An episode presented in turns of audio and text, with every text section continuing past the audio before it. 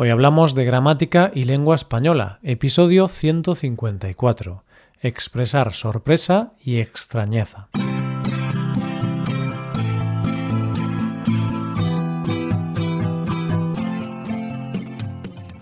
Bienvenido a Hoy Hablamos, oyente, el podcast diario para mejorar tu español. ¿Qué tal? ¿Cómo llevas el día?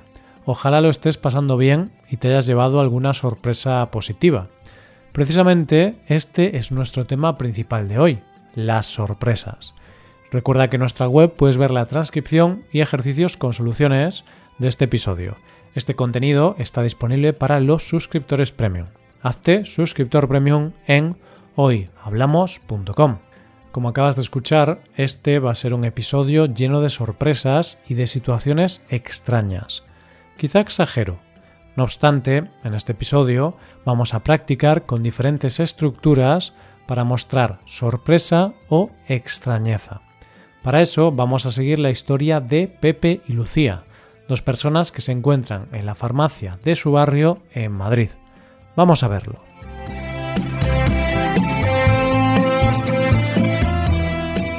Sorprender o extrañar más sintagma nominal o infinitivo.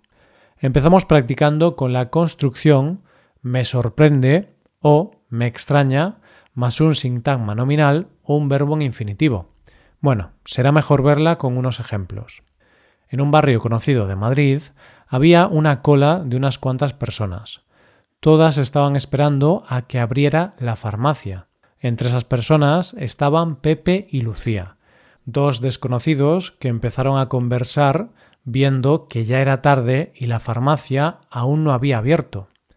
Pepe tomó la iniciativa y le dijo a Lucía, la mujer que estaba delante de ella. Me sorprenden las farmacias con un horario tan poco flexible. Me sorprenden las farmacias que no abren a la hora que indican en Internet. Lucía le respondió Me extraña ver cerrada esta farmacia. Vengo cada semana y suele estar abierta a esta hora. Me extraña esta situación. Sorprender o extrañar que más subjuntivo. Continuamos ahora con otra construcción, pero con los mismos verbos.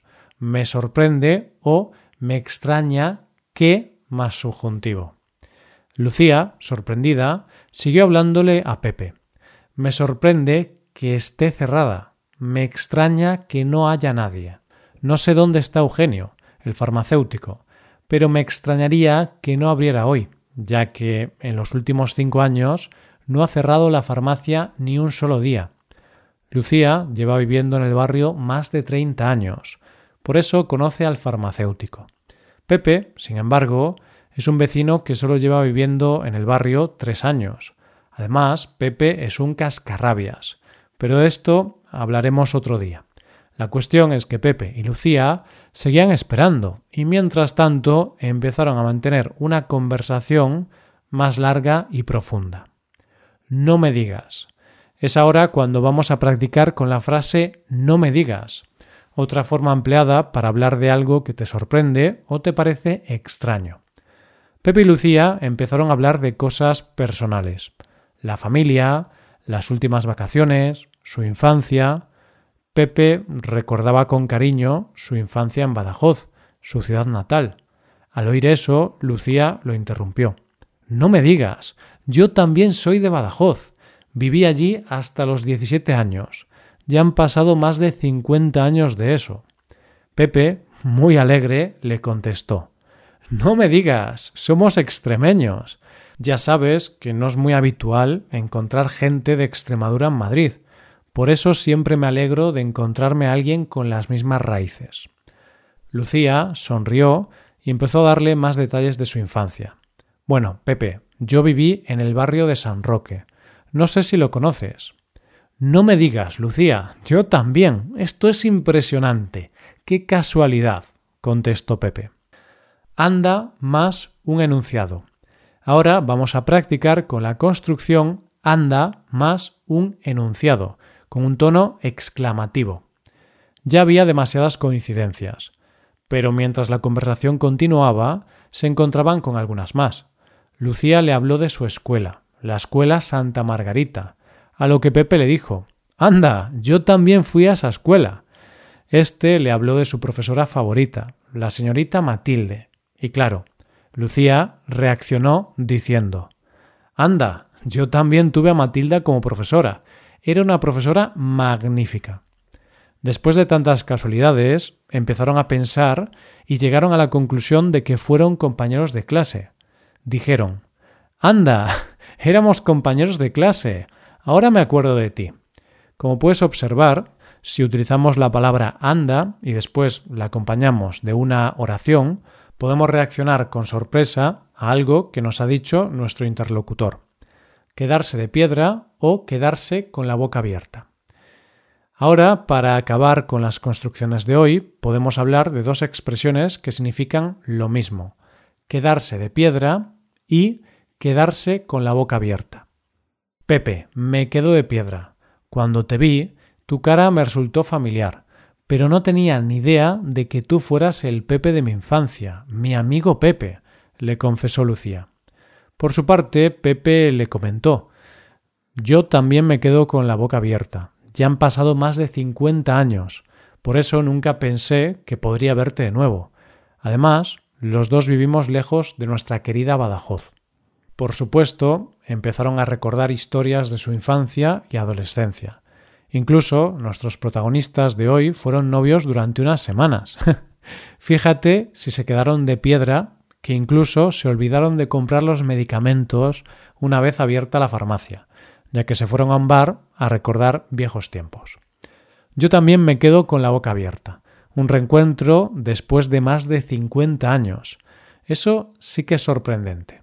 Dicho esto, ahora puede ser un buen momento para empezar a revisar las construcciones de hoy, todo ello acompañado de uno o dos ejemplos de cada frase. La primera ha sido sorprender o extrañar a alguien seguido de un sintagma nominal. Me sorprenden las farmacias con un horario tan poco flexible. Y seguido de un verbo en infinitivo. Me extraña ver cerrada esta farmacia. Vengo cada semana y suele estar abierta a esta hora. También sorprender que o extrañar que seguido de un verbo con el modo subjuntivo. Me sorprende que esté cerrada.